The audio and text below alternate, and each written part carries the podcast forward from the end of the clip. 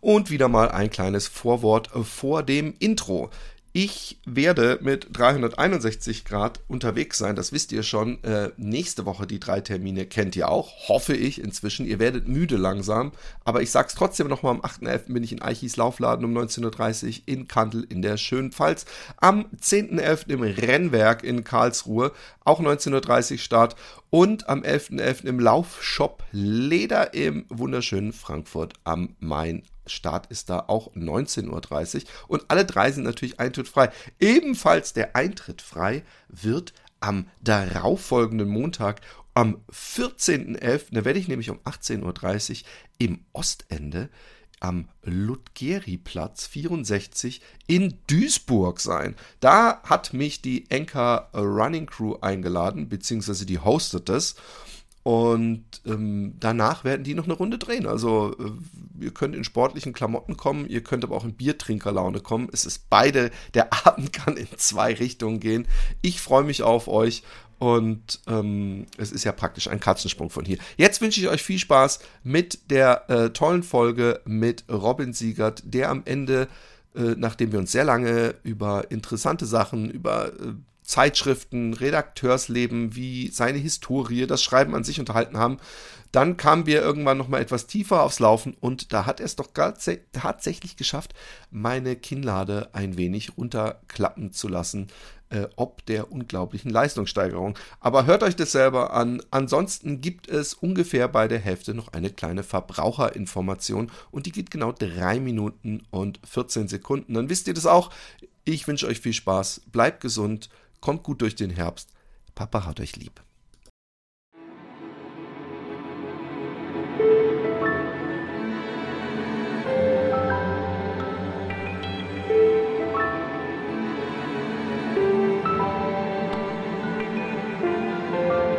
Fat Boys Run. Der Laufpodcast mit Philipp Jordan.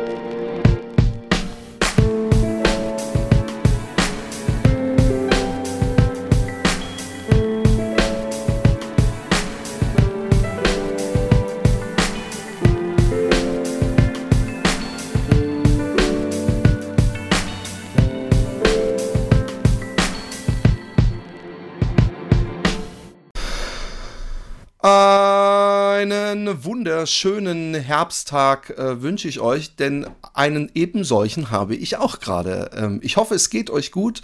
Ähm, nur ganz kurz ein kleines Update, äh, äh, weil es auch vielleicht ein wenig unterhaltsam ist in was für Sphären ich momentan fehle. Ich habe gedacht, äh, Wade vorsichtig angehen lassen. Ich höre auf mein Physio. Ich mache jetzt mal einfach eine ganze Runde nur Lauf-ABC. Und das habe ich am Samstag gemacht. Und vielleicht habe ich es da ein bisschen übertrieben, weil ich inzwischen kaum noch gehen kann. Aber ich denke mir, wenn ich das regelmäßig mache, irgendwann muss mein mein Körper das dann raffen. Ähm, so viel dazu. Ich habe einen äh, tollen Gast.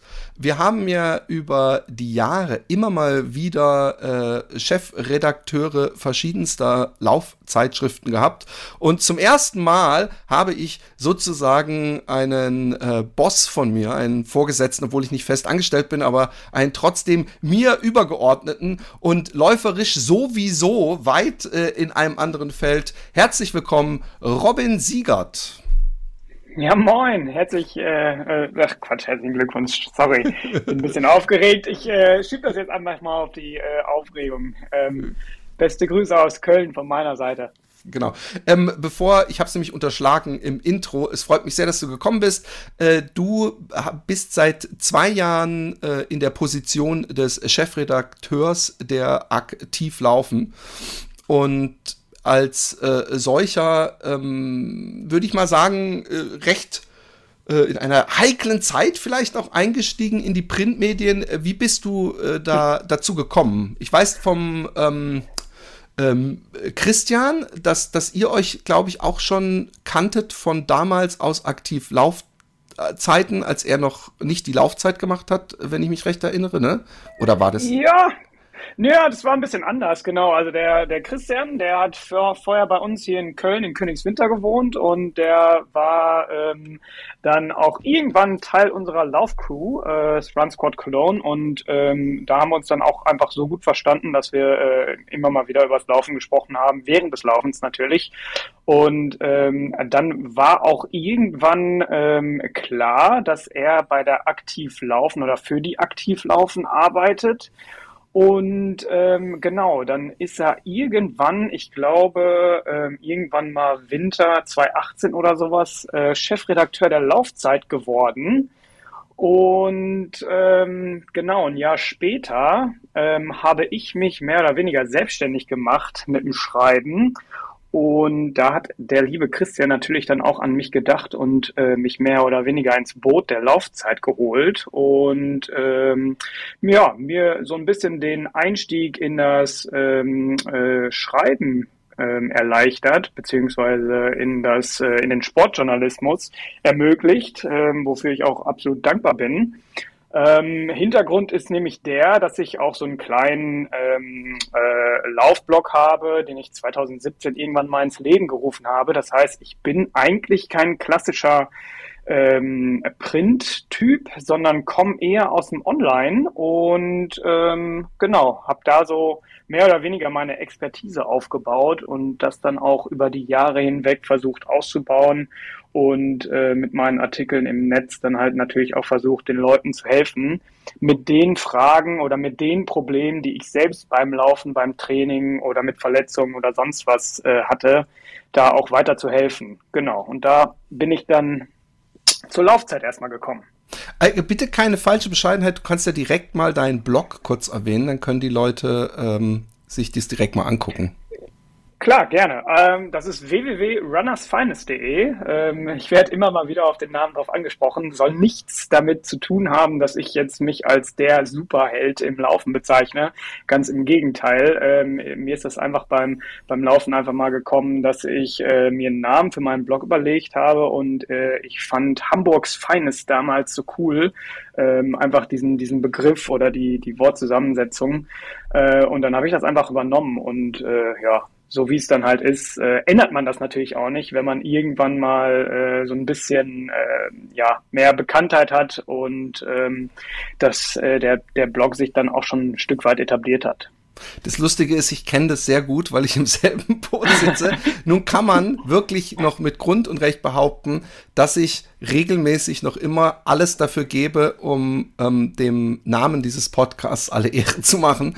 Äh, nicht immer freiwillig und meistens um Weihnachten rum oder so, aber ähm, ich, ich habe natürlich damals, als ich den Podcast gestartet habe, wenn ich das kurz einwerfen darf, da habe ich äh, da dachte ich ja, weil ich in einem anderen Podcast so viel vom Laufen erzählt hatte, dass ich gedacht habe, ey, ich muss das irgendwie auslagern.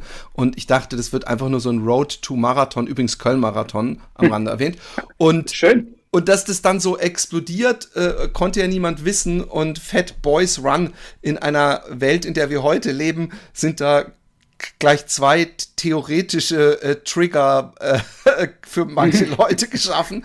Und ähm, ich, ich bin natürlich, äh, auch von den äh, äh, Gästen her sind wir natürlich genauso für die Fat Girls, aber auch natürlich für die Thin Girls. Aber ich, deswegen, ich kann das so gut nachvollziehen. Aber ich finde Runners Finest, ja, ähm, äh, heißt ja nicht, dass du der Finest Runner bin, bist, sondern ich würde bei Runners Finest auch denken, da gibt es die Leckerbissen an äh, Blogartikeln, Tipps oder was weiß ich, oder eben das Feinste für den Runner, oder?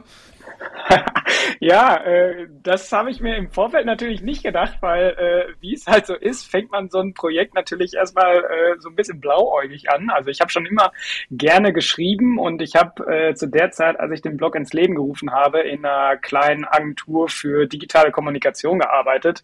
Sprich, ich wusste, ähm, wie man sich im Internet eigentlich positionieren sollte oder ich hätte es wissen müssen, aber war natürlich dann auch erstmal die alle beziehungsweise alle Fehler gemacht, die so ein angehender Blogger äh, machen kann. Also ich habe ausschließlich ähm, von mir selbst erzählt, ursprünglich auch mit dieser mit dieser Road to Marathon Geschichte. Ähm, ich wollte nämlich irgendwann mal den den Marathon in unter drei Stunden laufen und habe meine Trainingsreise dann quasi ähm, auf dem Blog äh, begleitet. Ähm, Hat aber einerseits dazu geführt, äh, dass ich realisieren musste, dass es eigentlich niemanden interessiert, weil klar, äh, mich kennt man ja auch gar nicht. Warum, warum soll man dann meine Artikel lesen? Und andererseits äh, hat es dazu geführt, dass ich mir so einen externen Druck aufgebaut habe, dass ich ähm, ja zweimal an der magischen Grenze gescheitert bin und äh, dann auch erstmal ein bisschen Abstand vom Marathontraining genommen habe. Aber ähm, ja, Krass. das steht auf einem anderen Blatt geschrieben.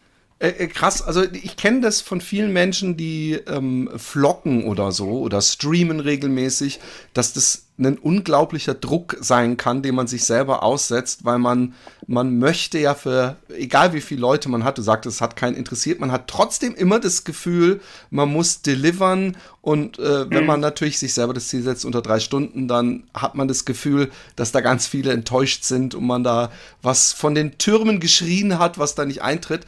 Ähm, ich ich finde aber schade, dass du sagst, äh, äh, alle Fehler gemacht, die man als Blogger machen kann, weil du von dir erzählt hast und es interessiert ja keinen. Das ist doch my, that's my story of my life.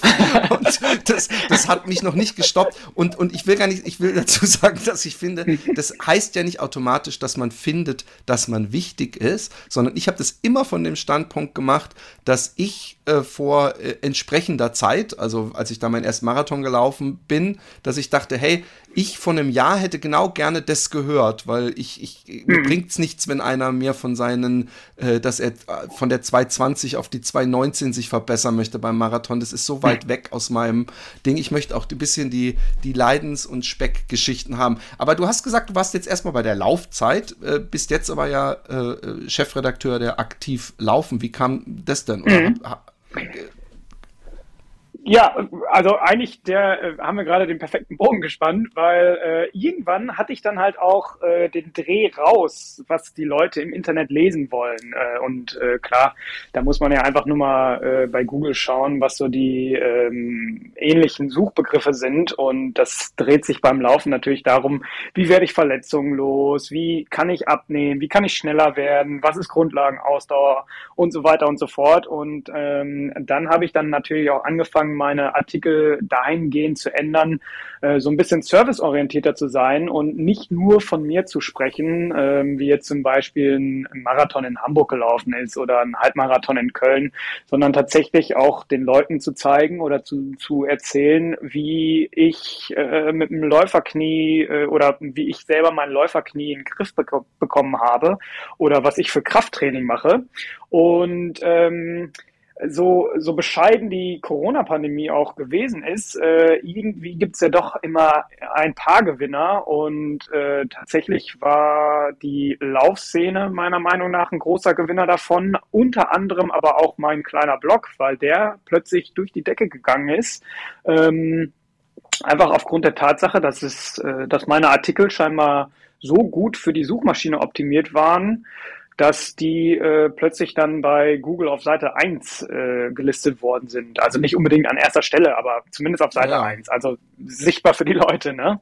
Genau, und äh, irgendwann hatte ich dann ähm, im, im Dezember 2020 einen Anruf erhalten ähm, nee, eine E-Mail, eine E-Mail habe ich bekommen, genau. Äh, es ging ähm, darum, dass sich der Geschäftsführer des äh, Redaktionsbüros sich mal ganz kurz mit mir ähm, unterhalten wollte.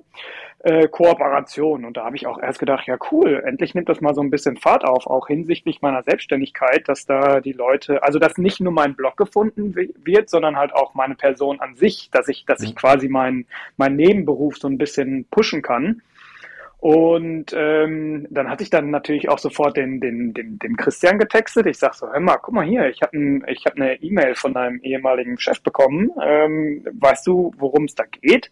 Und dann, keine fünf Minuten später, rief er auch an und meinte so, ja, äh, ich habe da so ein bisschen um, um äh, drei Ecken gehört, dass die wohl einen neuen Chefredakteur suchen. Und äh, es kann sein, ich will dir jetzt keine großen Hoffnungen machen, äh, oder Flausen in, in, in, in den Kopf setzen, aber es kann sein, dass man dich fragt, ob du den Posten übernehmen willst. Und ähm, da ist mir natürlich schon so ein bisschen die Düse gegangen, weil ich, äh, wie gesagt, äh, reiner Onliner war und äh, mit Print und äh, den ganzen Workflows so überhaupt nichts am Hut hatte.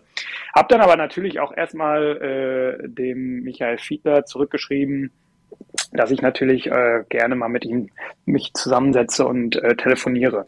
Ja, und dann ging es eigentlich Schlag auf Schlag. Äh, dann kurz vor Weihnachten hatten wir auch noch mal telefoniert und dann ging es tatsächlich auch darum, dass man Ersatz für den ähm, Chefredakteursposten gesucht hat und ob ich mir das vorstellen könnte, das zu übernehmen. Plus man wolle kooperieren und äh, sich so ein bisschen gegenseitig befruchten. Einerseits die aktivlaufen.de, die zu dem Zeitpunkt ähm, ja so ein bisschen brach lag. Äh, und dann natürlich runnersfinest.de, dass man so ein bisschen die, ähm, äh, die, die äh, Artikel zusammenbringt und das Beste aus beiden Welten ja, vereint. Ähm, letzteres ist dann nicht äh, zustande gekommen, da sich der Verlag dann doch dagegen entschieden hat äh, und stattdessen einen Relaunch von Aktivlaufen ähm, forciert hat. Aber ähm, ja, ich als Chefredakteur, ja. Nee, erzähl, erzähl den Sauer, äh, Entschuldigung. Ende Sorry. Äh, ja, genau, aber, aber Nee, kein Ding. Äh, ich als Chefredakteur, ähm, beziehungsweise damals noch als leitender Redakteur, habe den Posten dann übernommen und äh, ja, so bin ich dann zu Aktiv Laufen gekommen und mache das jetzt seit guten zwei Jahren ich kann mich so ein bisschen, ähm, oder ich versuche mich gerade in äh, deine Position zu versetzen. Weil ich schreibe ja auch, wie du weißt, du, ich weiß gar nicht, mhm. ob du mhm. das selber immer noch durchlesen musst oder durch wessen Hände das alles geht oder ob das erstmal gesäubert wird von dem ganzen Schund, den ich so äh, äh, äh, vokabularmäßig da reinhau. Aber wenn ich mir vorstelle, ähm, und jetzt habe ich ein paar Bücher geschrieben, also ich habe keine Angst, dass mir sowas passieren würde, dass mich jemand anruft und sagt, willst du Chefredakteur mhm. Aber mir würde, ähm, pardon my French, sowas von der Kackstift gehen, weil es ist natürlich ein großer Unterschied, ob man seinen Blog ähm, selber kuriert und selber schreibt und die Themen sich aussucht und, und schreiben kann, was du ja offensichtlich kannst, ähm, aber äh, so, einen, so eine Zeitschrift leiten, also so ganz viele verschiedene mhm. Leute ansteuern und äh, diese, die, die, die äh, Themenschwerpunkte finden. Und ich frage mich dann, ob es dann zum Beispiel auch einen gesamten Jahresfahrplan gibt. Also, dass man sagt, hey, in dieser Ausgabe das, in der das und dann zum Sommer hin, da machen wir die Story. Und äh, dann auch, wahrscheinlich hat es auch viel mit Leuten in den Arsch treten zu tun, könnte ich mir vorstellen, gegen Ende äh, der Frist. Und es sind doch alles mhm. Sachen, kommt man dann überhaupt noch zum Schreiben oder bist du, fühlst du dich manchmal wie so einer, der ich nur den Leuten hinterher telefoniert und mit Druckerei und, und, und allem? Da ist doch ganz wenig Schreibanteil noch wahrscheinlich, oder? Ja, eigentlich nicht. Also ähm, ich kann es absolut nachvollziehen, um, um deine Frage da äh, noch ganz kurz zu beantworten. Ja, ich lese tatsächlich auch noch alles durch. Ähm, gewähre meinen äh, Pappenheimern, wie ich sie so schön nenne, aber dann doch irgendwo ein bisschen Narrenfreiheit. Also ich meine, du bist ja unser Glossist und ähm, du hast natürlich auch deine Schreibe und dein Vokabular und äh, da wäre es halt einfach schade, wenn ich da jetzt in deine journalistischen Freiheiten eingreife und sage, ey, nee, so können wir das nicht, so können wir das nicht publizieren. Also das wäre halt, das, das, da würde ich ja deine, äh, deine, deine Schreibe einfach komplett zerstören und das möchte ich nicht. Und äh, von daher äh, schmunzle ich auch regelmäßig, wenn ich mir deine Texte durchlese und finde mich da zum Teil auch wieder. Von daher äh, lasse ich das meistens, versuche aber dann natürlich auch so ein bisschen unserem äh, Korrektorat die Arbeit ab abzunehmen, indem ich ein paar Sachen umstelle. Aber es ist jetzt nichts, wo ja, ich sage, okay, das müssen wir komplett umformulieren. Genau, das einmal dazu. Und ähm, absolut, also äh, die ersten paar Wochen beziehungsweise Monate, die waren auch wirklich äh, richtig, richtig anstrengend, ähm, weil das ja komplett neue Prozesse für mich waren. Also gesamte, ich bin, ich muss ehrlicherweise von mir selbst sagen, und äh, das habe ich bei mir immer, ähm, äh, bei meinem Blog immer so ein bisschen wertgeschätzt, dass ich Herr meiner eigenen Dinge bin. Also ich bin Herr meiner eigenen Workflows. Ich bin natürlich mein größter Kritiker und äh, da kann es auch durchaus mal vorkommen, dass ich einen Artikel schreibe und der über Wochen nicht veröffentlicht wird, einfach weil ich das Gefühl habe, der ist nicht ähm, zu 100 Prozent akkurat. Äh, da musste ich aber auch allerdings lernen, nicht ganz so perfektionistisch zu sein und äh, gerade natürlich auch, äh, wenn es so äh, um Trends geht. Ähm, die Artikel einfach schneller zu veröffentlichen, damit ich vielleicht so den kleinen Vorsprung im Netz habe und äh, die Suchmaschine da auch schon mal auf meine Artikel äh, hinweisen kann, dass die Informationen in dem Artikel dann auch zu finden sind. Und ähm, genau darum ging es dann natürlich auch so ein bisschen bei der Aktiv Laufen, die Workflows zu optimieren und äh, sich erstmal mit den ganzen Gegebenheiten anzupassen. Also da muss ich auch sagen, ich bin ähm, da nicht sofort ins kalte Wasser geworfen worden. Ich hatte die ersten paar Hefte noch Unterstützung mein, von meinen Kollegen. Also ähm, der Kollege, ähm, der Chefredakteur von der Nordic Sports ist, der hat mir so ein bisschen unter die Arme gegriffen und dann haben wir natürlich einen ähm, Chef vom Dienst, der mir auch ähm, noch ein bisschen, der mich auch noch ein bisschen unterstützt hat und mir auch ein bisschen Arbeit abgenommen hat. Und äh, dann ging es dann natürlich auch darum, dass man sich so ein bisschen das eigene Netzwerk aufbaut. Also ich musste erstmal rumtelefonieren, ob die externen oder die, die freien Redakteure auch überhaupt noch für uns arbeiten wollen, wenn es jetzt einen Wechsel in der Chefredaktion äh, gegeben hat. Und äh, natürlich versucht man dann auch so sein, dem Heft seinen eigenen Stempel aufzudrücken und äh, bringt vielleicht neue Experten mit an Bord. Und äh, eigentlich äh, bin ich froh, dass ich äh, da den, die, die Balance gefunden habe ähm, aus, aus alteingesessenen Hasen wie dich jetzt zum Beispiel aber auch durchaus neue Ansprechpartner, die ähm, stellvertretend als Experten mir zur Verfügung stehen. Und jetzt kommen wir zu deiner eigentlichen Frage, ob ich noch regelmäßig schreibe. Tatsächlich ist der Schreibanteil ähm, relativ hoch. Also ich mag das halt. Ich mache das halt sehr gerne, ähm, weil ich mir dadurch halt auch noch ein bisschen mh, hm, ich will nicht sagen Expertise aneigne, aber, aber einfach fachliches Wissen. Also ich bleibe quasi ähm, mehr oder weniger up to date, was so die ganzen, die ganzen Trends und Entwicklungen in der Sportszene angeht. Ähm, andererseits, äh, das wollte ich gerade schon gesagt haben, ich bin jetzt kein Typ, der sich so gut organisieren kann, weil einfach viele Dinge bei mir im Kopf zu perfektionist, äh, perfektionistisch ablaufen, um da zu sagen, äh, jetzt mal schnell, quick and dirty. Ähm, also da muss wirklich jeder Schritt stimmen und das hindert mich halt daran, relativ schnell zu sein. Aber solche Sachen muss man natürlich auch lernen.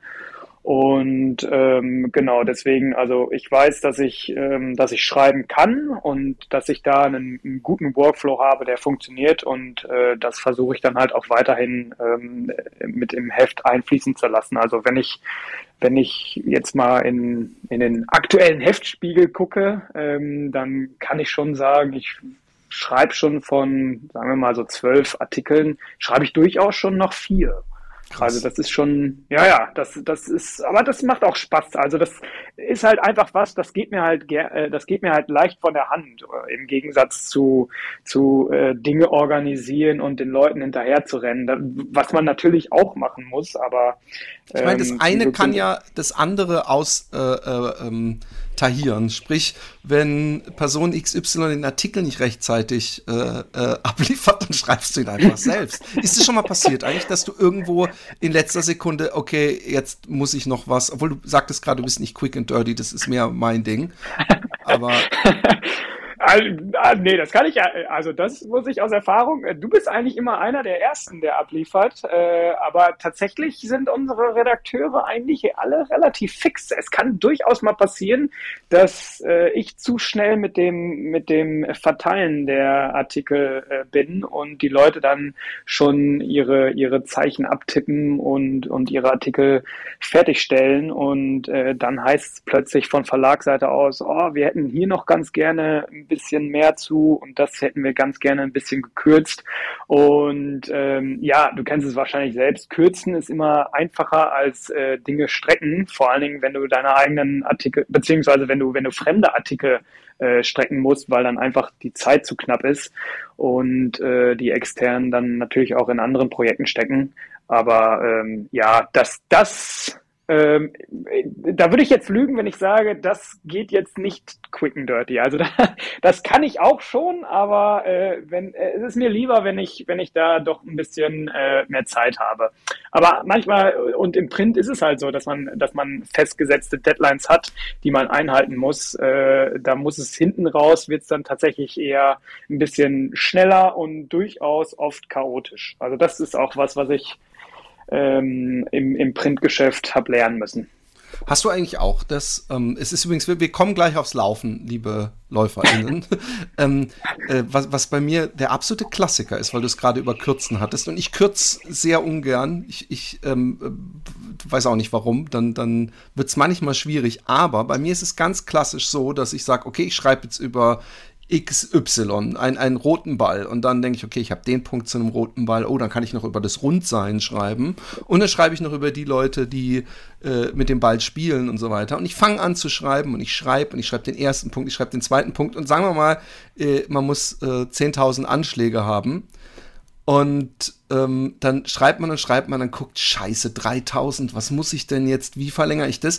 Und dann denkt man, oh, da habe ich noch einen guten Punkt über, ich schreibe noch über blaue Bälle, eine ganz kleine Passage, weil die werden immer miteinander verglichen. Und dann denke ich, so, jetzt ist es rund und dann gucke ich, 20.000 Anschläge. Also es ist immer so, dass ich am Anfang denke, das kriege ich nie zusammen und am Ende denke ich, Mann, jetzt hast du doch viel zu viel interessante Sachen gesagt. Was, welchen Punkt musst du jetzt komplett weghauen? Äh, ähm, und ähm, vielleicht kurze Antwort, kennst du das oder bist du inzwischen so, dass du genau targeten kannst und weißt äh, äh, praktisch blind ungefähr, wie, äh, wie du das äh, längenmäßig verpacken musst und die Pace beim Schreiben anpassen musst?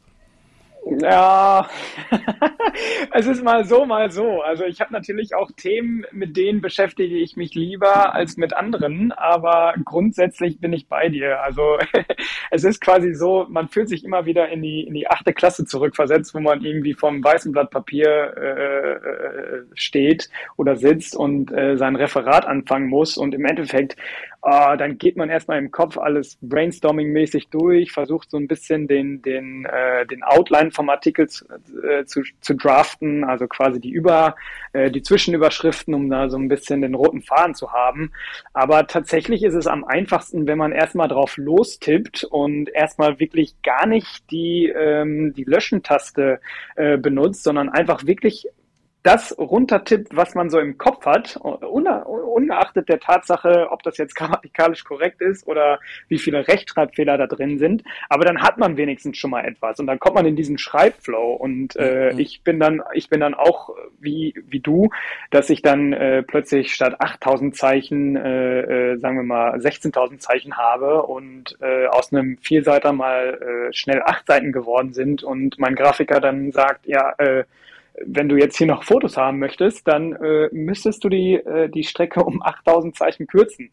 Und ähm, ja, dann muss man das Ganze nochmal durchgehen. Und ähm, da gibt's ein, ein cooles Buch von Stephen King, was ich mal gelesen habe. Jetzt habe ich auch gar nicht mal so. Habe ich auch gelesen. über, das, über das Schreiben, ne? Ja, ja, perfekt. Also äh, wirklich, da, da heißt es ja auch Kill Your Darlings und äh, ja. auch wenn es schwer fällt, also manchmal muss man halt einfach äh, sich dann auch nochmal in die in die in die Leser versetzen und gucken, was interessiert mich wirklich und was kann ich weglassen und ähm, was ist vielleicht gedoppelt. Ja. Das ist so, das ist bei mir, ich weiß nicht, ob du das nachvollziehen kannst, ich bin da auf einer schwierigen, ähm, wir reden immer noch über Schreiben, aber warum nicht? ähm, äh, äh, für mich ist es eine schwierige Sache, weil ich, ich mache die Glosse, ja? und die Glosse darf ja ähm, wesentlich mehr Duktus haben und manchmal auch einfach so platter sein äh, in, der, in der Sprache. Und, und ich hab's oft, dass ich dann auch Füllwörter benutze, von denen ich weiß, bei einem Buch oder so würde ich die nicht benutzen. Aber mhm. ähm, ähm, manchmal ist so ein Ja oder ein eigentlich oder diese ganzen Dinger, die passen manchmal auch, weil ich weiß, wenn ich die weglasse, dann kommt es nicht so salopp rüber, wie es rüberkommen soll.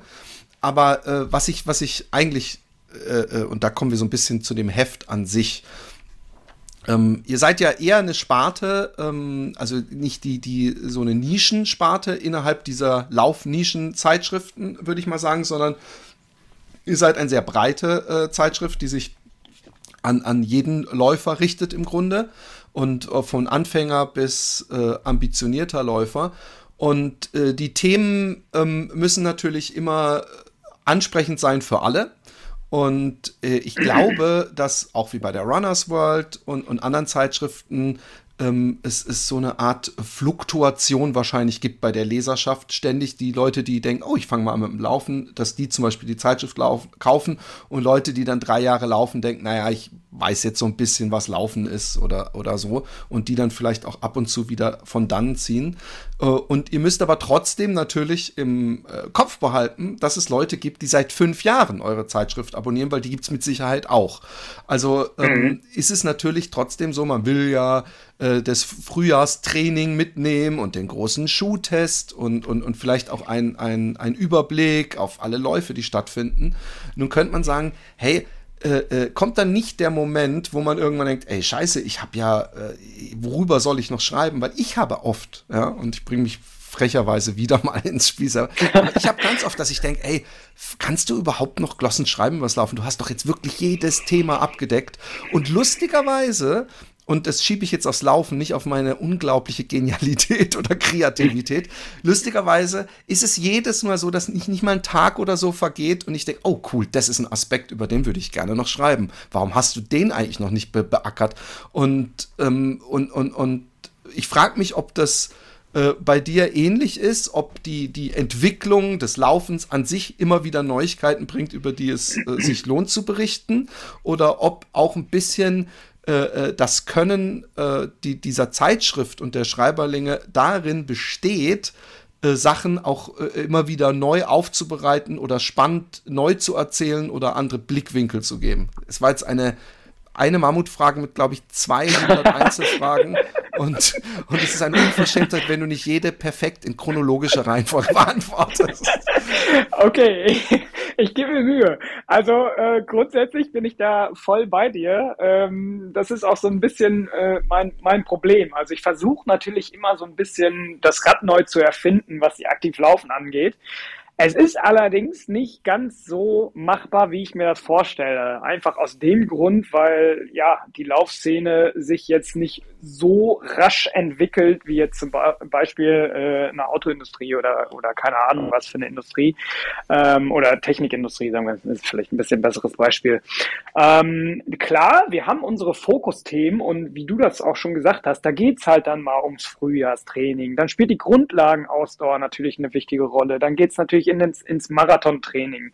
Ähm, jetzt mit der, mit der Corona-Pandemie haben wir gesehen, dass das Thema Trail deutlich an, an, an äh, Beliebtheit gewonnen hat und ähm, auch schon so ein bisschen der äh, schlummernde Riese war, auch vor der äh, Corona-Pandemie. Äh, deswegen haben wir das auch ein bisschen mehr mit ins Heft genommen. Also wir geben da hingehend auch Tipps, wie man, wie man sich sicher in den Bergen verhält oder, oder was die Vorzüge von Trailrunning sind. Sprich, wir widmen diesem Thema eine mehr oder weniger eine ganze Ausgabe. Ähm, Nachhaltigkeit ist zum Beispiel auch ein, ein Fokusaspekt, auf den wir uns so ein bisschen ähm, stürzen, weil ich finde, da muss auch viel mehr getan werden als das, was wir aktuell tun. Und äh, da versuchen wir halt auch noch ein paar mehr äh, Nachhaltigkeitsexperten ins, ins Boot zu holen, um das Thema nicht nur in einer Ausgabe zu fokussieren, sondern ähm, ja einfach ein bisschen breiter ähm, zu streuen, weil das Thema das kann man gar nicht in einer Zeitschrift, in einer einzigen Ausgabe und in einem einzigen großen Artikel äh, thematisieren und breit treten, weil es gibt unterschiedliche Arten von Nachhaltigkeit. Da jetzt drauf einzugehen, das wäre halt einfach, das wird den, den Rahmen dieser, dieses Podcasts sprengen natürlich, aber ähm, grundsätzlich ja, versucht man oder ja, man hat natürlich irgendwo immer dieselben Themen, weil Laufen ja schon so ein bisschen saisonbedingt ist und man natürlich auch so, so, so Sachen hat, ähm, was mache ich im Winter? Wie bereite ich mich auf den ersten Marathon vor äh, oder den Halbmarathon? Und was mache ich im Sommer? Wie kann ich alternativ trainieren? Wie ist das Training im Urlaub? Ähm, Brauche ich eine Pause? Mache ich Off-Season? Gehe ich schwimmen? Fahre ich Fahrrad? Und so weiter und so fort. Aber ich versuche da definitiv auch immer äh, einen anderen Touch mit reinzubringen. Und ähm, bisher, äh, toi toi toi, ist äh, noch kein ähm, erboster Leserbrief bei mir ins Postfach geflattert, ähm, der gesagt hat, oh, ich habe das jetzt schon, ich abonniere die aktiv laufen seit fünf Jahren und seit fünf Jahren bringt er immer den, äh, denselben Artikel raus. Äh, von daher, vielleicht ist es auch dadurch geschuldet, dass, dass ich jetzt quasi an der Position bin ähm, und äh, klar, so ein, so, ein, so ein Personalwechsel natürlich auch immer ein bisschen, äh, wie ich es gerade gesagt habe, äh, eine, eine andere Schreibe oder einen anderen Stempel aufs Heft aufdrückt. Ähm, mhm. Das kann natürlich sein. Aber ähm, was ich noch ganz kurz erwähnen wollte, ja, ähm, wir versuchen, du hast natürlich recht, wir sind äh, natürlich so ein bisschen ja, nicht nischig, das will ich jetzt nicht unbedingt sagen, aber wir versuchen den Fokus mehr auf die ambitionierteren Läufer zu legen. Also klar haben natürlich auch äh, Laufanfänger bei uns, ähm, äh, kriegen ihr Fett weg, beziehungsweise kriegen sinnvolle Ratschläge und Tipps. Allerdings sind die Themen bei uns ähm, oder werden die, die Beiträge bei uns so geschrieben, dass man durchaus ein bisschen Vorwissen braucht brauche oder ein bisschen Fachexpertise, um äh, das Thema komplett greifen zu können. Also das ist jetzt nicht ähm, das Einmaleins des Laufschuhs, wieso ich jetzt einen Laufschuh brauche und sowas. Ne? Also da gehen wir natürlich schon auch, ähm, auch Ratschläge. Und ähm, ich bin ehrlich gesagt kein großer Freund von diesem einen großen Laufschuhtest, unter anderem ähm, weil, weil Füße einfach total individuell sind. Äh, ja. Weil ich mit, mit, mit Marke X äh, gut zurechtkomme, heißt es noch lange nicht, dass du auch mit Marke X gut zurechtkommst. Und ähm, ich finde, man kann auch nicht unbedingt äh, den einen großen Laufschuhtest so aufstellen, dass man, dass man wirklich die komplette Bandbreite aller Laufschuhe präsentiert. Deswegen sind wir jetzt dazu übergegangen und, und haben gesagt, pass mal auf, wir kümmern uns um Dämpfungs- und Stabi-Schuhe in Heft. Ich glaube, das ist die zwei. Äh, dann geht's weiter mit den äh, Neutralschuhen. Dann haben wir noch Trailschuhe und dann haben wir natürlich auch so High-Speed Racer Carbon. Klar, das ist äh, natürlich gerade so das Ding in der Laufszene. Und äh, jede Laufschuhmarke hat natürlich jetzt auch ihren Carbon-Schuh. Da passt es natürlich dann auch, wenn man da einen dezidierten Laufschuhtest nur für diese High-Speed Racer macht. Genau. Ich, ich, ich sehe das übrigens äh, äh, genauso wie du. Ich möchte ganz kurz noch ähm, äh, an den Punkt, den du vorhin genannt hattest, äh, de, dieses, dass man saisonal arbeiten muss oder gewisse Themen wiederkommen. Das heißt ja nicht, dass das, ähm, selbst wenn die ähnliche Inhalte haben, dass das langweilig wird. Mir hilft es durchaus äh, auch für Inspiration. Also ich muss, ich, ich lese solche Artikel nicht grundsätzlich nur, weil ich mir davon äh, komplett neues Wissen erhoffe, sondern manchmal reicht auch nebenbei, wenn man sich, ich habe das ganz oft zum Beispiel, wenn ich mich hier unterhalte mit Leuten im Podcast übers Laufen und selbst wenn ich an dem Tag nichts geplant hatte mit Laufen, dass ich danach denke, ey, das hat mich jetzt hat so Bock gemacht, ich will jetzt laufen gehen. Und ähm, äh, dafür nutze ich das. Und ähm, der äh, zweite Punkt mit den Schuhen, äh, äh, sehe ich genauso. Also ich, ich sage auch manchmal dazu, dass wenn wir hier äh, oder ich jetzt inzwischen Schuhe teste, dass es eher ein Erfahrungsbericht ist, weil ähm, ich merke zum Beispiel auch, dass ich von neutral bis weich bis was weiß ich so ein bisschen alles laufen kann, ohne äh, das als unangenehm zu empfinden. Und äh, ich habe auch eher manchmal ein Problem mit, bei diesen großen Schuhtests, dass dann da 200 Schuhe äh, in kleiner Mini-Foto und dann werden so Punkte hm. gemacht und dann versucht man das so numerisch zu lösen. Das ist natürlich auch ein Ansatz, der Sinn macht, aber äh, das, das führt natürlich dazu, dass dann vielleicht Schuhe unter, unter das Radar fallen, weil sie vermeintlich irgendwie die Dämpfung nicht ganz so angenehm ist oder irgendwas. Und das sind dann natürlich vielleicht auch manchmal individuelle Sachen. Und ich bin, wenn mich jemand fragt nach Schuhtipps, dann sage ich, ich laufe den und den und den gerne, aber geh ins Schuhladen und lauf einfach. Und was dir am besten gefällt, das ist das, was, was, äh, was gut ist. Aber ja. das kannst du natürlich nicht in einen Laufschuhtest schreiben. Und es, es hilft ja auch, gewisse Sachen zu wissen, ja. Ähm, mhm. aber, aber, lass uns mal ähm, kurz Richtung ein bisschen ähm, Laufen gehen, weil du bist natürlich auch selber äh, ambitionierter oder passionierter oder beides ähm, Läufer. Du hast vorhin erwähnt, äh, dass du mal den Marathon versucht hast, in unter drei Stunden zu laufen. Damals äh, während des Blocks ist dann aber, äh, zumindest damals nicht, ich weiß nicht, ob es inzwischen gelungen ist, das werden wir vielleicht noch erfahren, ähm, dass du auch läufst. Und du bist jetzt, fangen wir damit mal an, ähm, erstmal ganz kurz, wie lange läufst du schon? Das ist vielleicht auch interessant zu wissen. Ja, ich laufe seit fast zehn Jahren, genau fast zehn Jahren. Also 2013 bin ich äh, zurück nach Köln gezogen und ähm, 2013 habe ich dann auch wieder angefangen, die Laufschuhe zu schnüren. Genau. Ich glaube, da sind wir fast äh, auf den Tag gleich, also so ungefähr. Also ich bin, glaube ich, auch 2013, vielleicht 2014. Und dann, äh, wie, wie ging das dann los? Also direkt äh, Richtung Marathon oder einfach mal so und dann irgendwann hat es Jing gemacht oder Ah, das ist, also ich bin von Haus aus ein sehr, sehr ehrgeiziger Typ und ähm, ich glaube, wie die meisten ähm, bin ich auch aus dem Mannschaftssport gekommen, ob das jetzt Handball ist oder Fußball. Bei mir war es Fußball und äh, tatsächlich äh, war ich seinerzeit echt lauffaul. Also das lag unter anderem daran, dass ich Stürmer war und quasi immer nur auf Bälle gelauert habe, um dann irgendwie äh, Tore zu schießen und äh, quasi die Lorbeeren zu ernten. Das war alles machbar, weil mein Vater mich trainiert hat oder Trainer unserer, unser Minikicker war.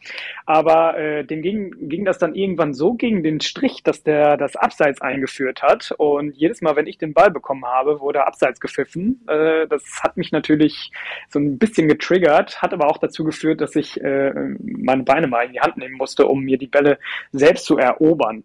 Lange Rede, kurzer Sinn. Irgendwann äh, bin ich dann in die Senioren aufgestiegen und äh, habe dann auch gemerkt, dass das äh, Laufen halt einfach integraler Bestandteil des Fußballspielens ist. Und ich war dann Außenverteidiger und bin dann quasi wie Philipp Lahm damals hoch und runter. Und äh, das hat einfach dann echt Spaß gemacht, weil du, weil du gemerkt hast, ich bin jetzt nicht der Größte und äh, sicherlich auch nicht der körperlich äh, oder der, der äh, der, der aggressivste oder gut gebauteste und konnte mich dadurch auch nicht ganz so gut durchsetzen. Ich musste das alles über, über Laufen und die Ausdauer lösen und ähm, das war so mein Vorteil. Also ich konnte meinen Leuten immer weglaufen und ähm, damit konnte ich mich dann halt auch äh, ja, auf der Position halt festigen. So, das noch kurz dazu. Ähm, irgendwann ähm, hatte ich mir das Schienbein gebrochen und ähm, dann war Fußball natürlich erstmal äh, abgeschrieben. Hab mich dann relativ schnell wieder in die ähm, in die Schuhe, in dem Fall in die Laufschuhe gezwängt. Das war alles machbar, weil ich einen Marknagel eingesetzt bekommen habe und habe dann einsam meine Lau äh, Laufrunden gedreht. Ähm, ursprünglich 2009 damals noch mit einem, ja, äh, ich bin so ein bisschen techy, so ein bisschen nerdy unterwegs. Unter anderem wurde ich auch zum Laufen gehen motiviert, weil Nike damals seine, seine Werbung rausgebracht hatte für den ähm, Nike, Nike Sensor, um, den man in seinen Laufschuh packen konnte und mit dem man sich vermeintlich mit anderen Läufern auf der ganzen Welt messen konnte. Und das fand ich so interessant, ähm, dass ich das dann einfach mal probiert habe und äh, quasi es auch total spannend fand, äh, die die, die, die Runden ähm, am Rechner ausmessen beziehungsweise auswerten zu können. Und äh, ja, 2009 hat das dann quasi alles angefangen. Da bin ich aber wieder zurück zum Fußball gekommen, weil es dann doch ein bisschen mehr Spaß gemacht hatte, ähm, im Team zu spielen als alleine zu laufen. Und ähm, ja, irgendwann bist du halt auch zu alt für Fußball. Äh, und äh, dann kam natürlich auch noch ein Jobwechsel dazu und der Umzug nach Köln, dass ich dann auch wieder gesagt habe, okay, ich schnüre die Laufschuhe. Und äh, auch da hat es dann erstmal wieder mit einer Challenge angefangen, mit einer Challenge gegen meine Arbeitskollegin, die äh, jeden Morgen vor der Arbeit laufen gegangen ist. Und äh, das fand ich so inspirierend, dass ich das dann auch gemacht habe. Und dann hatte mein Vater auch nochmal eine ganz große Rolle gespielt, weil der auch ähm, mit, mit meiner Mutter sich für Volksläufe angemeldet hat. Und ähm, so wie das dann so ist, du kommst selbst aus dem, aus dem, aus dem Fußball beziehungsweise aus dem, aus dem Sport und findest das erstmal total befremdlich. Ich weiß noch, das war, mein, mein Vater hatte mich dann auch einfach mal angemeldet für so einen Nikolauslauf. Ähm, und äh, da standen Leute um mich herum in ihren engen äh, Tights und mit hautenger Klamotte und ich stand da mit meinen äh, Fußballhosen, äh, hochgezogenen Stutzen und einer Trainingsjacke und äh, fühlte mich dann schon ein bisschen anders, aber ich fand, ich fand es jetzt nicht schlimm, weil ich fand, zu dem Zeitpunkt sahen die anderen halt weird aus. Ähm, ja, gut, aber so wie das dann ich mein, halt du kamst ist, äh, natürlich äh, auch aus dem klassischen Sport. Ähm, ich hatte mal ein T-Shirt, das stand My Sport is your sport's punishment. Und das kommt, weil man in Amerika grundsätzlich, wenn man zu spät kommt, erstmal so take five laps oder so. Da muss man erstmal zur Strafe laufen. Und ich glaube, im, im, im äh, Fußballtraining ist wahrscheinlich am Anfang des Laufens das, wo die Spieler am wenigsten Bock drauf haben. Ja, der Herbst ist da, der Herbst ist da und der Herbst ist ja im Grunde sowas wie ein 2. Januar, zumindest für uns Sportler, weil es ist ein Neuanfang, es geht, es wird kalt, es wird eine stressige Jahreszeit, vielleicht die stressigste überhaupt, aber hier werden die Champions gemacht vom nächsten Jahr. Und wie macht man das am besten? Dass man durch diese dunkle, kalte Jahreszeit kommt, in der ich zum Beispiel eher dazu neige, mir mein Unglück von der Seele zu fressen mit ungesunden äh, Nahrungsmitteln. Und da fehlen mir natürlich äh, viele Grundstoffe. Tja, und da kommt unser Sponsor Athletic Greens ins Spiel. Athletic Greens ähm, ist aus nur natürlichen äh, Zusatzstoffen. Es sind 75 Vitamine, Mineralstoffe, Botanicals, Bakterienkulturen und weitere Inhaltsstoffe. Alles aus echten Nahrungsmitteln. Alle Inhaltsstoffe hochqualitativ und mit hoher Bioverfügbarkeit. Und warum sollte man das jetzt machen? Es unterstützt die geistige Fitness, das Immunsystem, die Muskelerholung, Haar- und Nagelgesundheit, Energiehaushalt, Herz- und Knochengesundheit und Hormonfunktion. Was braucht man bitte mehr? Und wenn man so Zeiten hat wie ich, und da muss ich mich leider vorne anstellen, dass man so Phasen hat, in denen man sich, wie gesagt, sehr ungesund ernährt, dann ist es schwierig, den Überblick zu behalten, was man alles ähm, braucht. Und dann, wenn man dann anfängt, oh, ich habe ein bisschen zu wenig das, dann nehme ich jetzt mal hier ein Vitamin D'chen oder hier ein bisschen Zink und so weiter. Dann ist man den ganzen Tag am Ausbalancieren und vergisst wahrscheinlich doch was. Und darum ist es so praktisch. Da trinkt man morgens ein Gläschen Athletic Greens und hat ohne irgendwelche chemischen Inhaltsstoffe oder sowas zu bekommen ins System, hat man alles, was man braucht. Und was für euch jetzt interessant wird, es gibt momentan eine Aktion exklusiv für Fat Boys Run HörerInnen und zwar auf athleticgreens.com slash fatboyrun erhältst du bei Abschluss einer monatlichen Mitgliedschaft erstens einen kostenlosen Jahresvorrat Vitamin D3 und K2. Unterstützt Immunsystem, Knochen, Zähne, Muskeln und das generelle Wohlbefinden. Und außerdem bekommst du fünf gratis Tagesrationen Athletic Greens in Form der praktischen Travel Packs für unterwegs. Für Menschen wie mich, die also öfter mal unterwegs sind, sehr praktisch. Zu jeder ersten Abo-Bestellung erhalten Neukunden außerdem ein Starter-Kit inklusive schicker Dose, damit das Pulver im Kühlschrank schön frisch bleibt und einen praktischen Shaker. Also, nochmal, auf athleticgreams.com slash fatboysrun äh, einfach bestellen, äh, in deine Gesundheit investieren und zusätzlich einen Jahresvorrat Vitamin D3, K2, 5 Tagesration und das Starter-Kit bei Abo-Bestellung kostenlos dazu. Aber äh, erzähl weiter, Entschuldigung. Genau, genau, äh, äh, genau. Ähm, ja, irgendwann hatte mein Vater dann auch so mehr oder weniger die, die Schnauze auf gut Deutsch gesagt voll von äh, kleineren, in Anführungszeichen, Volksläufen, also so fünf, zehn Kilometer, so die klassische Läuferkarriere, ähm, einfach mal durchlaufen und ist dann irgendwann in Berlin den halben gelaufen. Und das sagte er mir dann ganz stolz. Guck mal hier, ich bin einen Halbmarathon in Berlin gelaufen und ich wusste seinerzeit gar nicht, was, was das bedeutet. Also ich, ich kannte die, die, die Distanzen gar nicht und äh, da musste er mir erstmal erklären, dass ein Halbmarathon 21 Kilometer lang sind und da habe ich mir gedacht, okay, gut, was mein Alter her kann, das kann ich schon lange. Ich bin jetzt nicht der Beste im Orientierungssinn. Also ich, ich kann 15 Jahre in Köln leben und äh, du kannst mich äh, heute auf die auf die äh, in die Stadt schicken und äh, ich, ich gehe wahrscheinlich irgendwo verloren. Ähm, so so schlecht ist mein Orientierungssinn tatsächlich ausgeprägt. Warum ich das sage, ist, ähm, weil ich diese 21 Kilometer nicht in meiner Heimatstadt laufen konnte, weil es damals noch keine oder ich besaß damals noch keine GPS-Uhr und ich hatte auch keine Idee, wo ich herlaufen sollte, um 21 Kilometer äh, laufen zu können. Deswegen habe ich gesagt, ich mache das einfach mal im Fitnessstudio.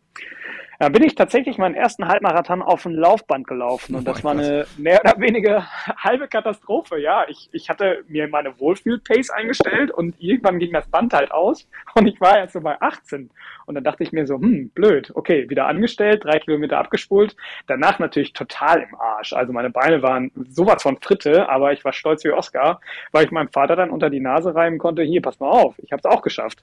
Im Endeffekt hat sich herausgestellt, dass mein Halbmarathon langsamer war als seiner.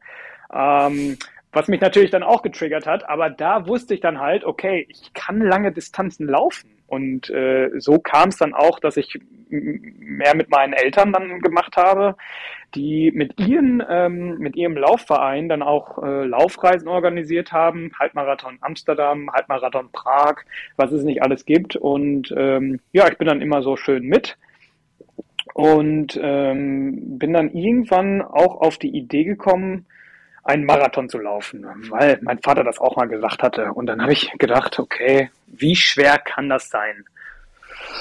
Ja, das war ähm, so wie Marathon halt ist. Also ich bin der festen Überzeugung, jeder Läufer kann, wenn er Bock hat, einen Marathon laufen. Ähm, das Rennen an sich ist jetzt nicht das Schlimmste, es ist eher das Training. Also wer das genau. Training wirklich konsequent durchzieht, diese zwölf oder 16 Wochen, äh, damit hast du eigentlich schon 90 Prozent geschafft. Dann, wie, wie im Endeffekt, wie das Rennen dann läuft, ist natürlich, äh, hängt von verschiedenen Variablen ab, aber ähm, ja, die Distanz sollte man dann äh, zumindest drin haben, wenn man alle, wenn man alle äh, Trainingseinheiten gelaufen ist.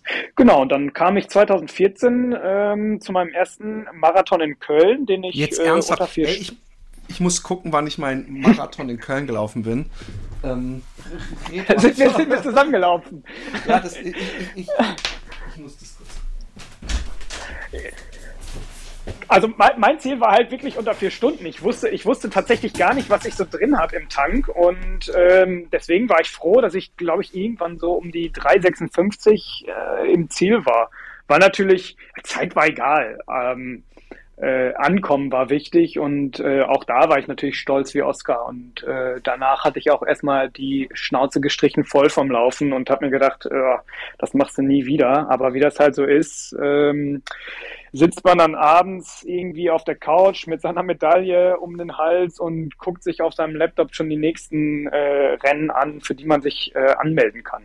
Genau. Und äh, so ging es dann weiter über diverse Marathons und auch über diverse Marathonzeiten, die ich versucht habe zu brechen. Und ähm, also ich, ich, ich kann es jetzt so auf die Schnelle, ich müsste dann zu lange hier rumsuchen, aber ich bin mir ich, ich könnte mir gut vorstellen, dass es ähm, ich glaube, dass ich gerade noch 39 war, aber das müsste dann ja nee, doch. Es müsste vor acht, neun Jahren dann gewesen sein. Haut es hin?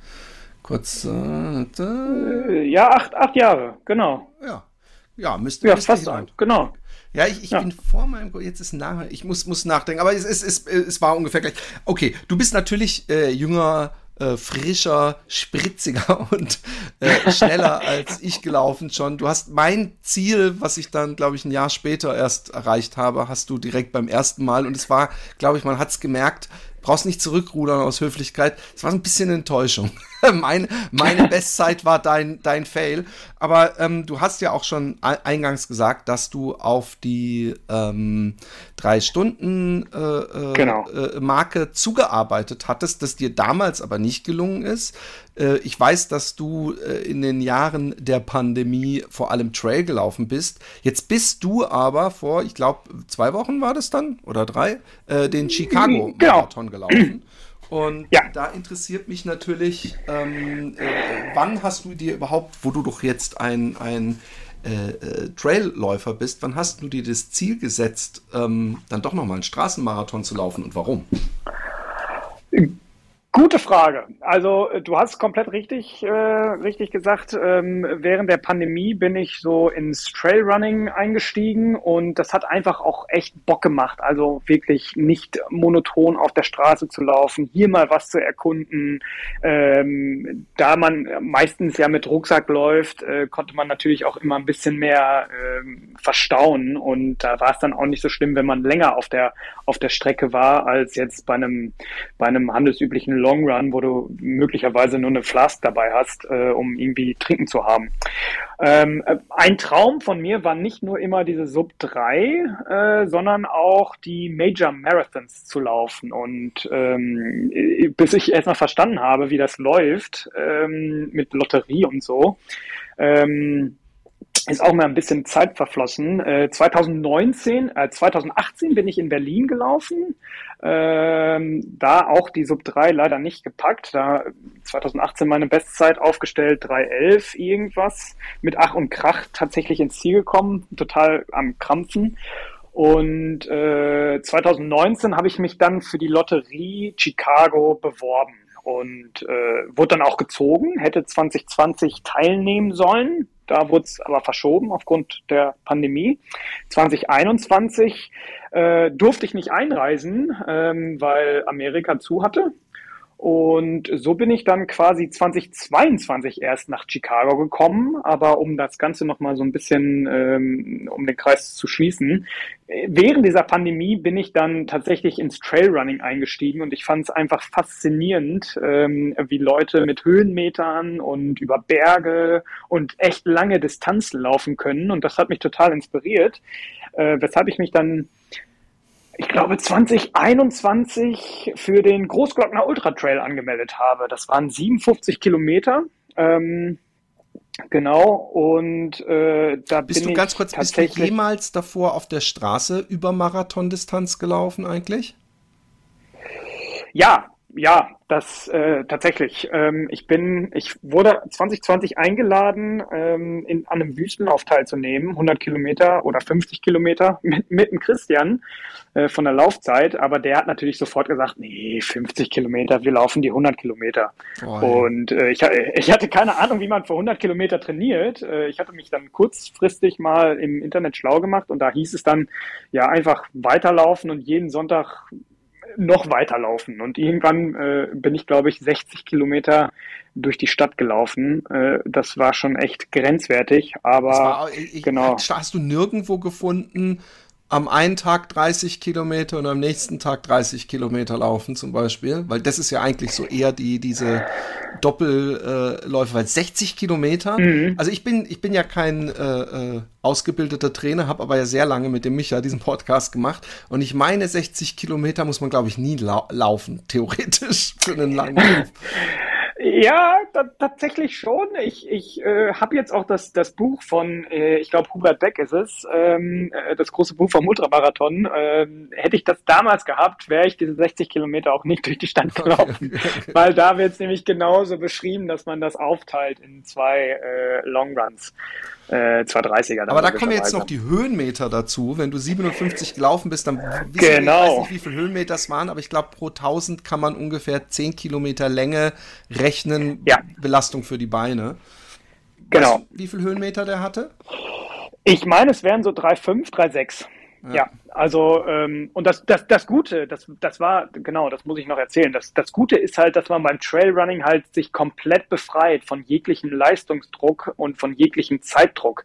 Dadurch, du hast es gerade so schön gesagt, also dadurch, dass man halt Höhenmeter hat, kann man nie richtig abschätzen, wie man oder wann man ins Ziel kommt. Also zumindest ich nicht, als, als Trail-Newbie quasi. Und dazu kommt natürlich auch, dass in den Bergen natürlich einiges passieren kann und der Veranstalter dann auch kurzfristig mal äh, sagen kann, wir verkürzen die Strecke jetzt um irgendwie zwei, drei, fünf Kilometer, was weiß ich. Mhm. Und äh, das fand ich auch ganz, ganz smart. Und äh, du hast den Michael Arendt gerade erwähnt.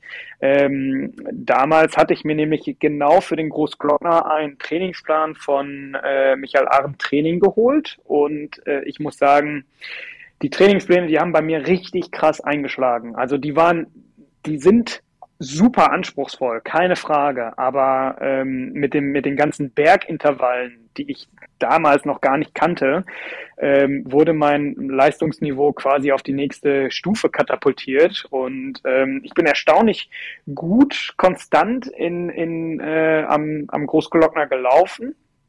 Bin dann auch irgendwie 17. geworden, hinten raus wow. natürlich komplett gestorben, weil es super heiß war. Aber äh, ich war einfach total froh, dass ich gefinisht habe. Und ähm, genau nach diesen, nach diesen Großglockner habe ich mich dann für den äh, Innsbruck Trail Run ähm, die K65-Distanz, also 65 Kilometer angemeldet und auch wieder nach Michael Ahren trainiert und äh, äh, da auch wieder äh, gut gestartet. Da wollte ich tatsächlich mal racen, weil ich gedacht habe, ey, du bist so gut im Saft, jetzt guckst du einfach mal, wie, äh, wie, wie du mit den Großen, in Anführungszeichen, mithalten kannst. Ich, ich, ich, ich spüre es jetzt schon, wie das ablaufen wird. Ja, das ist halt immer so, wenn man versucht, mit den Großen mitzuspielen und mitzuhalten. Also man, man klemmt sich dann hinten an die Fersen und ähm, in, in, in, in Innsbruck gibt es tatsächlich äh, auf der K65-Distanz, die ersten fünf Kilometer sind entscheidend, weil das geht über Single Trails und da kannst du nicht überholen. Und du kannst auch nicht überholt werden. Und plötzlich habe ich gemerkt, wow, das Anfangstempo ist so absurd, das hältst du niemals 65 Kilometer durch. Das Problem war, ich war inmitten dieser Schlange vor mir die Leute, die einfach äh, vorgeprescht sind, hinten die Leute, die, ähm, die mich quasi angetrieben haben, noch schneller zu laufen. Und äh, das habe ich dann irgendwie so für 30 Kilometer durchgehalten, bis ich dann komplett am Krampfen war. Das Problem war, dass ich, dass ich natürlich noch 30, 35 Kilometer vor mir hatte. Und ich habe ernsthaft nicht nur einmal ans Aufgeben gedacht, aber ähm, da kamen dann auch wieder die, die aktiv Laufen ins Spiel. Ähm, natürlich ist ein DNF nicht schlimm und das hat sicherlich jedes, jemals, äh, jeder schon mal von uns erlebt, also ein Did Not Finish. Aber ähm, ich habe mir gedacht, nee, ich möchte nicht von einem Did Not Finish schreiben, ich möchte von, meinem Eind von meinen Eindrücken in Innsbruck schreiben und ähm, das, das Rennen, das musst du jetzt einfach finishen. Und dann habe ich mich mit einem Schweizer Läufer zusammengetan, der meine, meine Geschwindigkeit gelaufen ist. Und dann haben wir uns gegenseitig gezogen. Und dann musste er hinten raus noch ein bisschen abreißen lassen. Aber äh, gemeinsam haben wir uns dann irgendwie so ein bisschen motiviert, dann weiterzulaufen. Und äh, auch wenn es richtig, richtig hart war, äh, irgendwann kommt man ja dann, dann doch wieder ins Rollen. Und äh, umso stolzer ist man dann auch, wenn man im Ziel ist. Genau, und Voll. das waren so die, die, ja, Wahnsinn, mega. Also Wahnsinn. War, also war auch total das, cool. Mein, mein, mein erster und einziger Hunderter lief übrigens so ab, dass ich bei 70 Kilometern oder 75 war, glaube ich, das war dieser Hubert Becklauf, ähm, äh, dass ich aussteigen wollte und ähm, äh, dann einen gesehen habe, der auch gerade im, im Gespräch war, auszusteigen und den dann angesprochen habe, wollen wir nicht diese 30 Kilometer noch zusammen runterreißen? Und es waren die schmerzhaftesten 30 Kilometer meines Lebens. Jetzt bist du, ja. äh, kleiner Sprung, du bist auf jeden Fall, äh, denke ich mal, also ich meine, Traillaufen ist jetzt nicht, sagen wir mal, äh, das Training, was in einem Marathon-Trainingsplan steht, aber ich behaupte, dass äh, diese beiden äh, Trailläufe auf jeden Fall äh, dein äh, Laufapparat äh, so ähm, flexibel gemacht haben und gestärkt haben, dass das auf jeden Fall für ein hartes Marathontraining sicher nicht verkehrt ist. Weil, weil man halt nicht so eine ähm, einseitige Belastung hat beim Traillaufen, wie man es beim normalen Straßenlauf hätte, wo man sich dann ja eher vielleicht mal an so einem etwas äh, müden Muskel verletzt. Äh, äh die, die müden Muskel, die gibt es ja beim Traillaufen praktisch gar nicht. Ähm, mhm. äh, du hattest äh, deine Zusage für Chicago bekommen, was, ich meine, unnötige Frage. Ich nehme mal an, du hast gedacht, diesmal sind die drei Stunden dran, ne? Klar, genau. Also ich kam halt aus dieser Trail-Saison Und ich habe mich einfach sau fit gefühlt. Und dann habe ich mir einfach mal gedacht, wie das halt so ist, du wachst halt einen Morgen auf und denkst dir so, ja, jetzt läufst du diese 42,195 Kilometer und brichst die drei Stunden.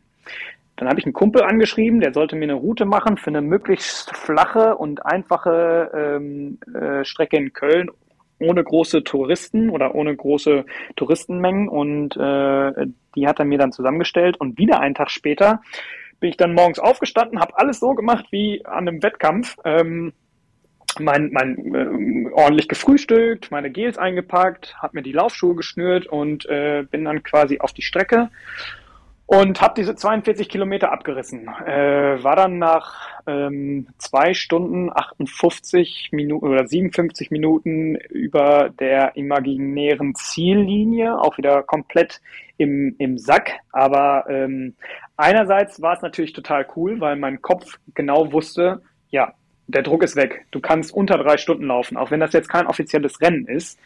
Äh, aber du kannst es packen. Und zweitens, das gab natürlich einen extrem krassen Boost, das ohne große Verpflegung zu machen. Also ich hatte fünf Gels dabei und 500 Milliliter Wasser. Äh, viel zu wenig Wasser. Voll, habe ähm, ich auch gerade ähm, gedacht, Junge ja, das, das, das hinten raus wurde es dann auch echt haarig. Ähm, aber genau, das, das gab halt dann diesen, diesen krassen Boost, dass man sich dann auch natürlich auch vorstellen muss, was möglich wäre, wenn man, ähm, wenn man, wenn man dann wirklich mit Verpflegungsstellen läuft. Und äh, das habe ich dann natürlich, äh, oder diese, diese positive Energie habe ich dann natürlich in äh, das Training für Chicago gesteckt. Ähm, ich habe trotzdem noch jedem gesagt aus meinem Freundeskreis und aus meiner Laufcrew, dass ich low-key unter drei Stunden laufen möchte. Maximal, also wenn wirklich alles, alles gut läuft, die Qualifikationszeiten für die restlichen Majors, also damit ich nicht mehr in diese Lotterie muss, ähm, dass ich die erreiche, die so bei, sagen wir mal, 255, 250 liegt. Ähm, aber schnell wurde bei mir halt auch klar, dass meine Zielzeit deutlich schneller sein kann. Ich hatte dann irgendwann mal in meinem Training eine Leistungsdiagnostik machen lassen und da stellte sich dann heraus, dass meine Schwelle, äh, meine anaerobe Schwelle bei 3,30 liegt.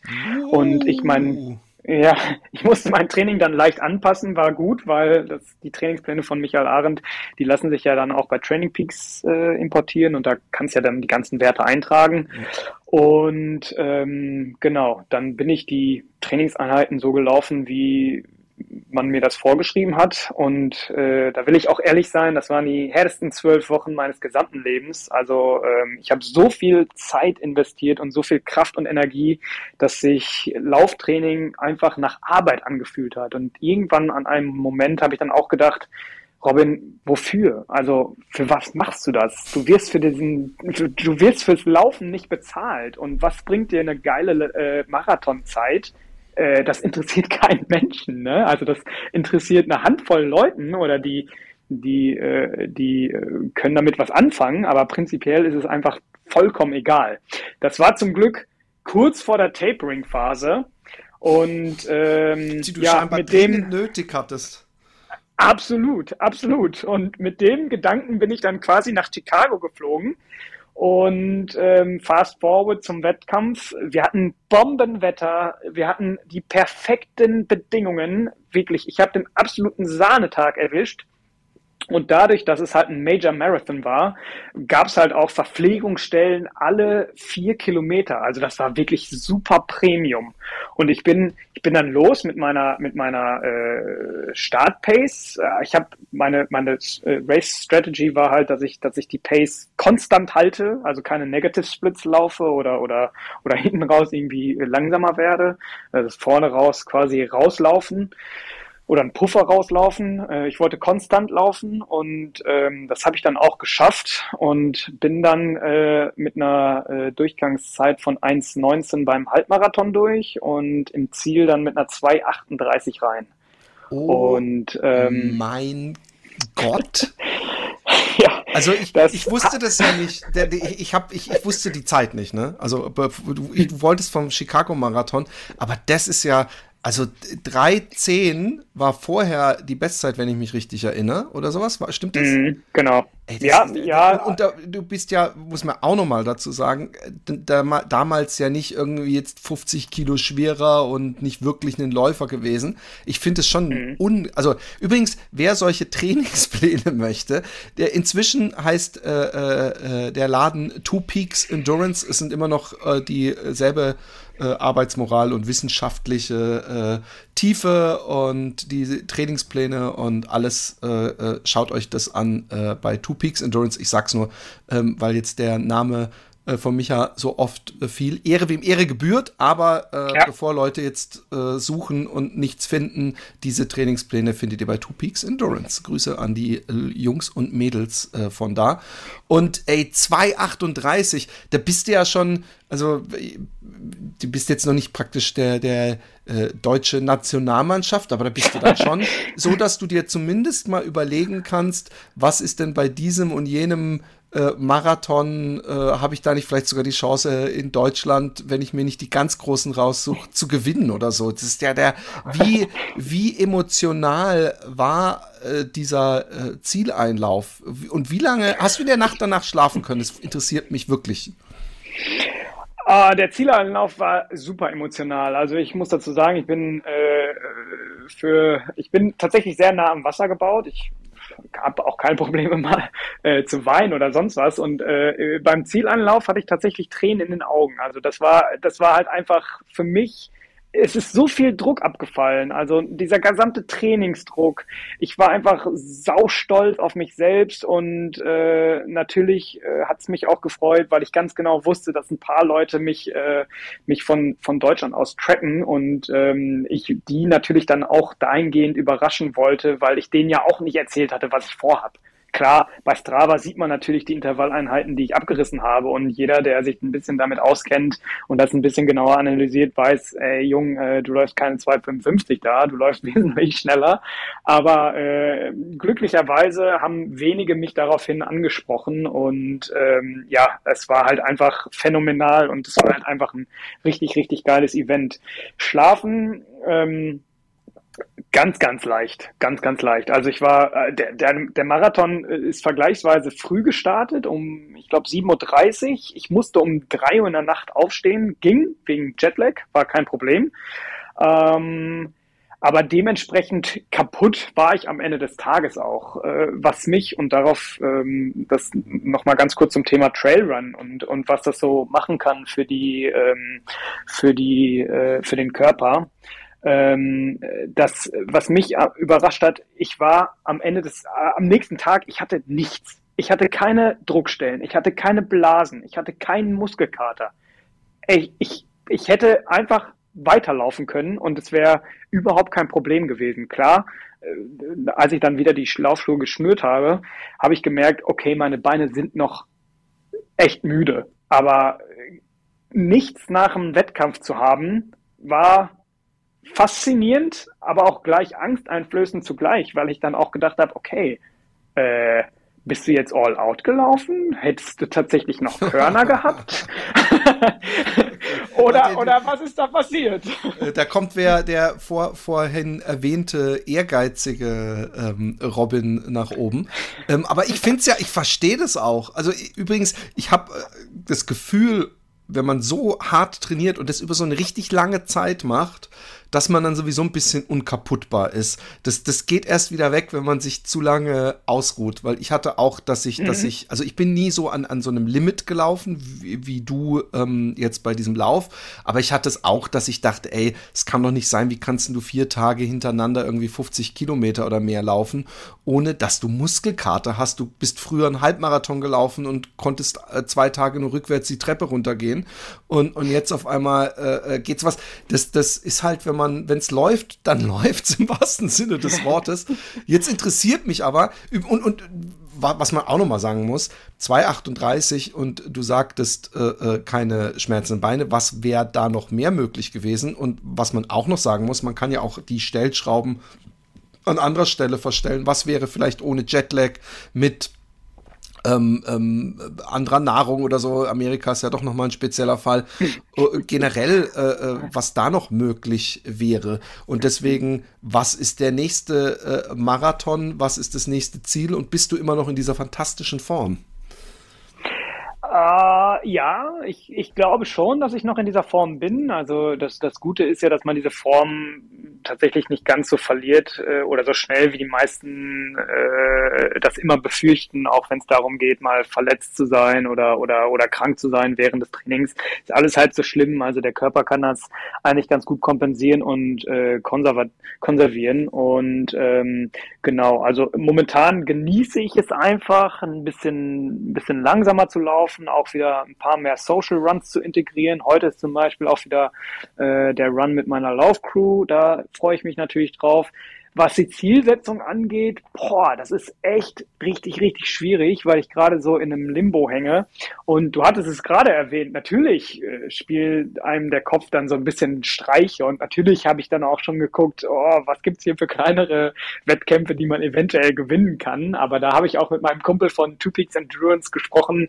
Er meinte halt auch so, ähm, ja, das kann man natürlich machen. Das ist auch alles ganz fein aber er sagt seinen Athleten dann auch immer, ähm, suchte die Wettkämpfe raus, wo auch wirklich äh, ein starkes Feld ist und wo es eventuell äh, UTMB-Steine gibt oder, oder ITRA-Punkte. Und das ist auch genau mein, mein Ziel. Also äh, UTMB äh, auch immer noch ein angsteinflößendes Ziel, von dem ich noch nicht so ganz sicher bin, ob ich 160 Kilometer oder 174 Kilometer äh, quer übers Mont Blanc Massiv laufen möchte. Aber aber ähm, ich, ich denke, es geht jetzt erstmal wieder von der Straße auf Waldwege und äh, in die Gebirgsketten, um da ein bisschen mehr Trailluft zu schnuppern, ähm, weil es halt einfach, es nimmt den Druck es nimmt tatsächlich den Druck. Also ich habe jetzt eine gute Fitness, ähm, ich weiß, was ich, was ich per Kilometer laufen kann, aber ähm, bei Trail kann halt einfach so viel passieren und da spielen halt einfach so viele andere Dinge noch eine Rolle, ähm, dass, dass das noch ein bisschen mehr Herausforderung ist. Plus, ähm, ja, Chicago als einer der letzten Majors im Jahr ähm, äh, ich kann mich jetzt im nächsten Jahr erst wieder für die anderen Majors äh, registrieren, die ich dann auch mitnehme. Ähm, aber da will ich ehrlich sein, ob ich jetzt nochmal so ambitioniert trainiere und äh, nochmal versuche, eine, eine PB zu laufen, das weiß ich noch nicht. Also das muss ich definitiv noch offen lassen. Ich meine, du, du bist selbst schuld, dass du nicht einfach eine 2,55 gelaufen bist. Dann, dann wäre auch nicht diese, dann würde diese 2,30 auch nicht so direkt vor deiner Nase äh, rumschweben und sagen, komm, komm, komm, komm, komm. Weil, weil äh, ich meine, wer, wer fast eine, äh, nein, eine halbe Stunde oder mehr sich äh, äh verbessert hat, der, dem, dem müssen die, der kannst mir nicht erzählen, dass du nicht schon gedacht hast, ach, so eine 2,29 klingt natürlich echt. Aber ich finde auch, übrigens, um dich zu beruhigen, ich finde 2,38 ist auch schon ganz okay. Kannst dich ja. auch mit beim ja. Lauftreff sehen lassen. Ähm, äh, der, der, aber, aber ich vernehme, du bist also äh, trotz dieses krassen Straßenerfolgs hast du deine Pfeile Richtung ähm, Berge ge ge gerichtet, ne? Ja, absolut. Also ich da macht man ja auch keinen Hehl draus. Ich werde jetzt auch nicht jünger und äh, ich fand es jetzt schon seltsam, dass ich äh, mit dem Alter auf der Straße schneller werde. Ähm, aber äh, gerade hinsichtlich der, der ganz, ganz langen Distanzen, also alles jenseits der 42,195, ist natürlich äh, das, was, was äh, für uns älteren Läufer dann auch noch interessant ist, weil es nicht nur die Challenge ist, sondern äh, ja, dass man da auch durchaus mal den, den jungen Hüpfern zeigen kann, äh, äh wo der Hase herläuft. Und das finde ich eigentlich ganz, ganz spannend. Wobei Trailrunning in Köln ist auch, hat auch so seine, seine Tücken, weil ich meine, du kennst es ja, äh, du wohnst ja auch im, im Flachland und äh, hier auf Höhenmeter zu kommen, das ist gar nicht mal so einfach. Also der höchste Aber Berg hier bei uns im Siebengebirge. Ja, genau. Ja. Ich wollte sagen, nicht, ich wollte gerade sagen, es gibt ja diesen Köln-Pfad, das ist ja auch so ein 70 Kilometer Trail, wenn ich mich nicht täusche. Oder sogar länger? Ja, ja, ja, ja. Die Distanz, also durch Köln kannst du natürlich Nein, aber ich meine, äh, endlich lang laufen den, ich dachte, das wäre ein Traillauf mit vielen Höhenmetern, wo, wohl natürlich völlig. Nee. zu Recht äh, ich mich jetzt frage, wo man die macht. Wobei, ich, ich, ich bin ja mal am, am Rhein entlang gelaufen, ja.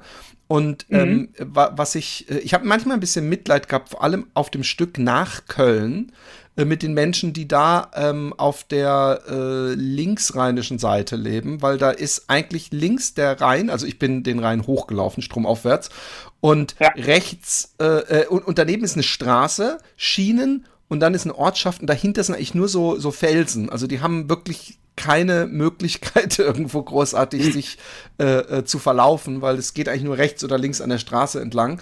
Aber da ist ja mhm. schon ähm, ähm, das Rheintal, was ja nur dadurch ein Tal sein kann, wenn rundherum Berge sind. Und der schönste Tag äh, dieser, dieser Rheinlaufreise war der von Köln nach Bad Godesberg und oh ja, das Siebengebirge äh, äh, vor mir und da lief es auch am geilsten und, und deswegen ähm, habe ich immer so ein bisschen so einen neidischen Blick auf Menschen, die in Köln leben, weil ich finde, dieses äh, äh, hoch den Rhein äh, von Köln aus zu laufen, ist, sind wirklich tolle Stücke und wenn man früh läuft, ist da auch eigentlich nichts los und mhm. ähm, äh, ich meine, du kannst doch trotzdem ähm, das Siebengebirge zum Beispiel reicht doch, dann läufst du es halt ein paar Mal hoch und runter, oder? ja, durchaus. Also äh, hatte ich auch, während ich für Innsbruck trainiert habe, in Anbetracht gezogen oder in Betracht gezogen. Äh, oft spielt dann aber leider die, die Deutsche Bahn nicht mit. Also ähm, da überlegt man sich dann tatsächlich für eine einstündige Trainingseinheit äh, drei Stunden Fahrt in Kauf zu nehmen, weil ähm, die Deutsche Bahn im Königswinter mal wieder die Strecke saniert und äh, auf Schienenersatzverkehr stellt. Ähm, da ist es dann doch einfacher, auch wenn sicherlich äh, ein bisschen monotoner, äh, die Laufschuhe einzupacken und ins Fitti zu gehen, das Laufband auf 15 Grad zu stellen und dann äh, da zu schwitzen. Aber du hast natürlich recht. Also man kann, wenn man will und wenn man ein bisschen Aufwand äh, betreibt, schon noch ins Siebengebirge fahren. Und bei uns finden auch regelmäßig Trailcamps im Siebengebirge statt. Ähm, du hast es gerade so schön gesagt, also du, du, du blickst ein bisschen neidisch, sage ich mal, auf, auf die Kölner. Wir blicken ein bisschen neidisch äh, ins Allgäu und äh, die blicken dann wahrscheinlich ein bisschen weiter äh, neidisch. Niemand blickt äh, neidisch auf uns Holländer, um das mal kurz festzustellen. Obwohl, ja. Ich meine, wenn du einen schnellen Lauf machen willst, äh, irgendeinen Rekord ziehen willst, dann ist natürlich Holland ideal. Und das Lustige ist, es gibt hier ein paar schöne Trail-Veranstaltungen. Der Felue Zoom, Zoom, Trail zum Beispiel ist so einer. Äh, und da merkst du auch, dass, dass die Leute, äh, die die Leidenschaft haben, die finden jeden Bombenkrater oder irgendwas und schicken dich da durch. Jedes kleine Erdhügelchen äh, äh, wird, wird gerne mitgenommen. Also man kommt hier auch auf seine Höhenmeter, aber natürlich nicht äh, in die. Tausende. Und ähm, ich verstehe übrigens voll. Also ich weiß, dass wir haben ja den einen Holländer hier für den ähm, Ultrax äh, äh, fit gemacht und äh, der, da war auch sehr viel Laufband auf dem ähm, Trainingsplan. Mhm. Das geht halt auch nicht anders, weil man muss ja für so lange Dinge auch das, das Gehen, also mit Knien, äh, Händen auf den Knien und so, auch selbst das ja. musste er trainieren. Ich weiß nicht, ob du das auch trainieren musstest oder.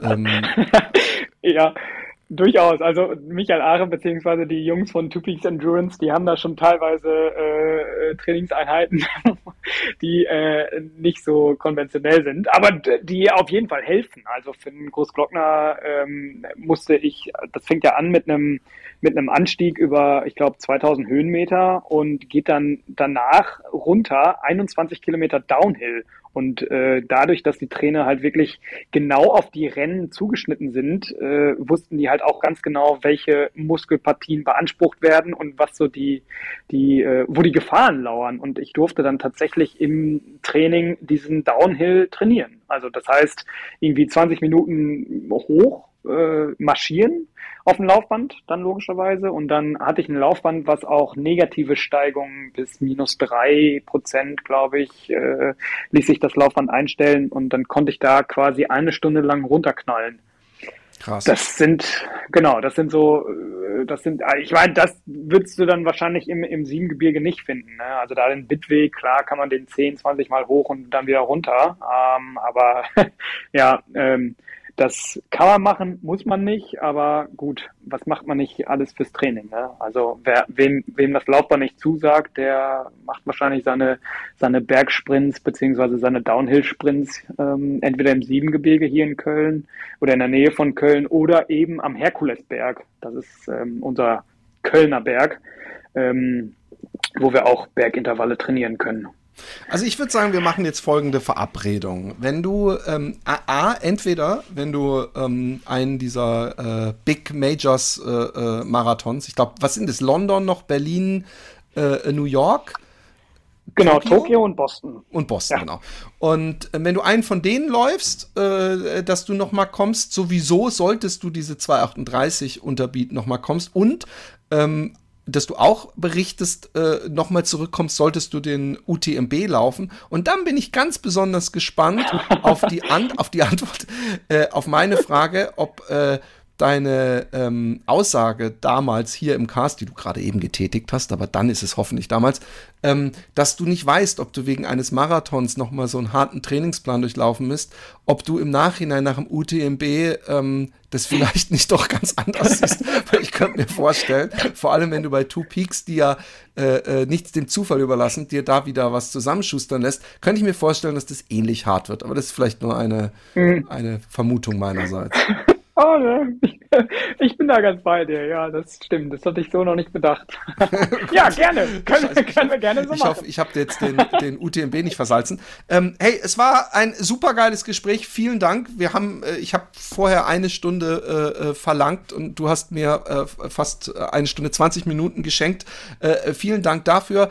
Ähm, Leute, äh, wer mehr von Robin sehen oder lesen möchte, der kann natürlich die aktiv laufen abonnieren oder sich am Kiosk kaufen. Da sind natürlich auch die Glossen von mir drin. Dann habt ihr praktisch mal zwei sympathische Kerlchen ähm, äh, in, auf Papier gedruckt.